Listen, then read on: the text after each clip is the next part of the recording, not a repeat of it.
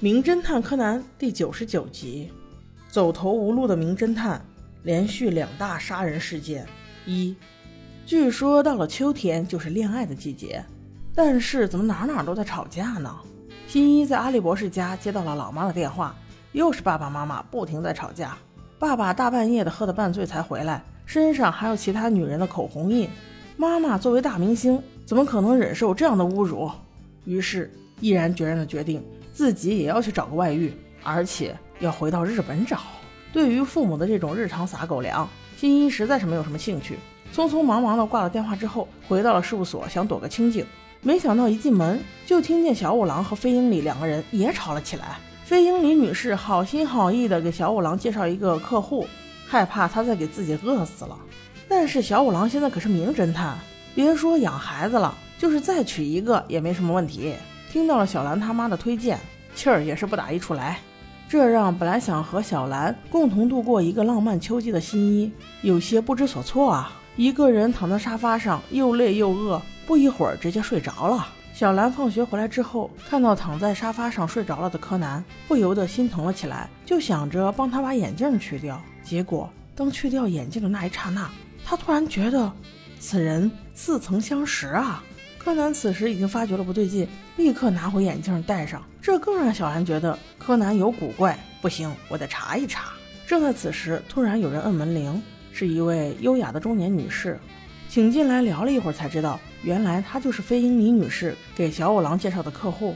她的身份是前一阵子刚宣布自杀的世界著名魔术师九十九的妻子。对你听的没错，那个魔术师的名字就叫九十九。而在这一集。出现的主要人物里面，名字多数都带有数字。那九十九太太过来找毛利小五郎，到底是为了什么呢？原来事情是这样的，她的丈夫看起来非常像自杀，警察在一周前也给了判定，确实认定为自杀。但是她认为她的丈夫肯定不会自杀，苦于没有证据，所以想请小五郎过来帮忙。那小五郎就问她：“您为什么认为你的丈夫不会自杀呢？”这位女士说了关键的一点。她和她的丈夫都非常爱她的女儿，也为女儿七岁的生日筹备了很久。她的丈夫特别期待女儿七岁的生日宴，不可能在生日前夕选择自杀的，这很奇怪。而且在她自杀的桌面上找到了这样一张牌，我不明白这到底是什么意思，所以还是想请教您。边说着边把那张牌拿了出来。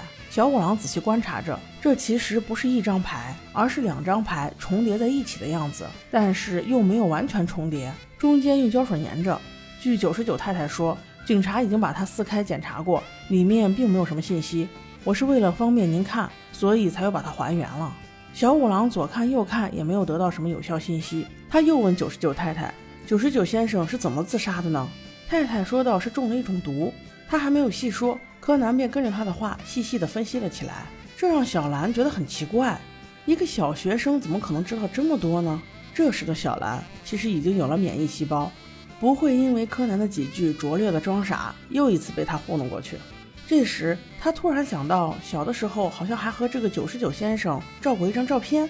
于是，小兰在相册中找呀找，终于找到了一张照片。而这张照片中，小时候的新一跟柯南刚才去掉眼镜的样子简直一模一样。他突然很上头，曾经在救一名医生的儿子永泰的时候。他就有这种感觉，只不过那时太天真太年轻。今天一定不会放过你。于是他又开始循循善诱，特别支持柯南的理论分析。这也让柯南感觉到背后不禁一凉啊，那眼神，那气质。这一集自己还是老实点儿吧。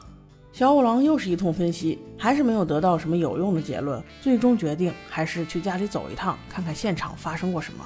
于是乎，众人一起来到了这个大魔术师的家里。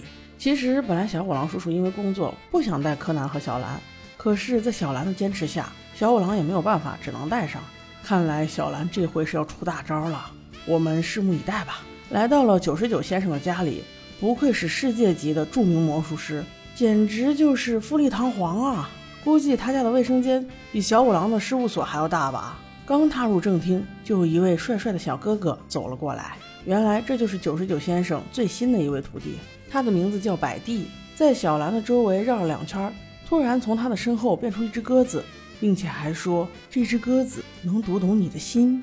小兰正准备大肆夸赞一番，不远处却走来一位美女，人还未到，鸽子却先到了。一群白色的和平鸽从众人身边飞起，那叫一个壮观。突然觉得那位摆地先生简直就是关公面前耍大刀，有点不值一提啊！原来正在走来的就是九十九先生唯一的女徒弟，她的名叫三好小姐，长得好，心肠好，功夫还好，你值得拥有。这时，摆地先生提出了疑问：“诶，小五郎先生，你来我们家做什么呢？难道是为了调查老师的死？他难道不是自杀的吗？”三好小姐紧跟着说：“老师的自杀，难道你不觉得很奇怪吗？明天文奶就过生日了呀，况且桌上还有那张奇怪的牌。”百地疑惑地问道：“嗯，什么牌？”此时，九十九太太从钱包里拿出了那张牌，喏，就是这个，你们看一看。百地先生还没有接手，另外一只手却伸了过来，刚一拿到牌，就不由分说的擦擦擦给撕了。小五郎一看，正要发火，哎，这可是重要的证物，你怎么能给撕了呢？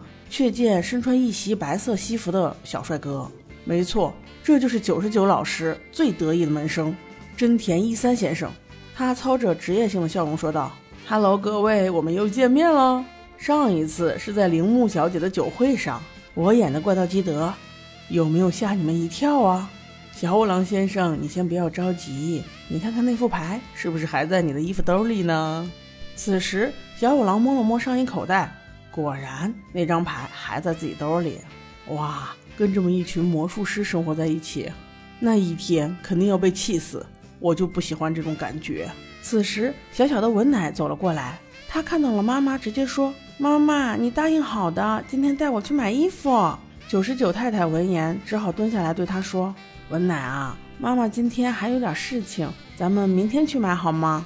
可是小文奶突然哭了起来：“你和爸爸怎么都说话不管用嘛？说好了过生日，亲自送我礼物，可是到现在还在国外。”你也一样，说好了跟人家去买衣服，又不去了。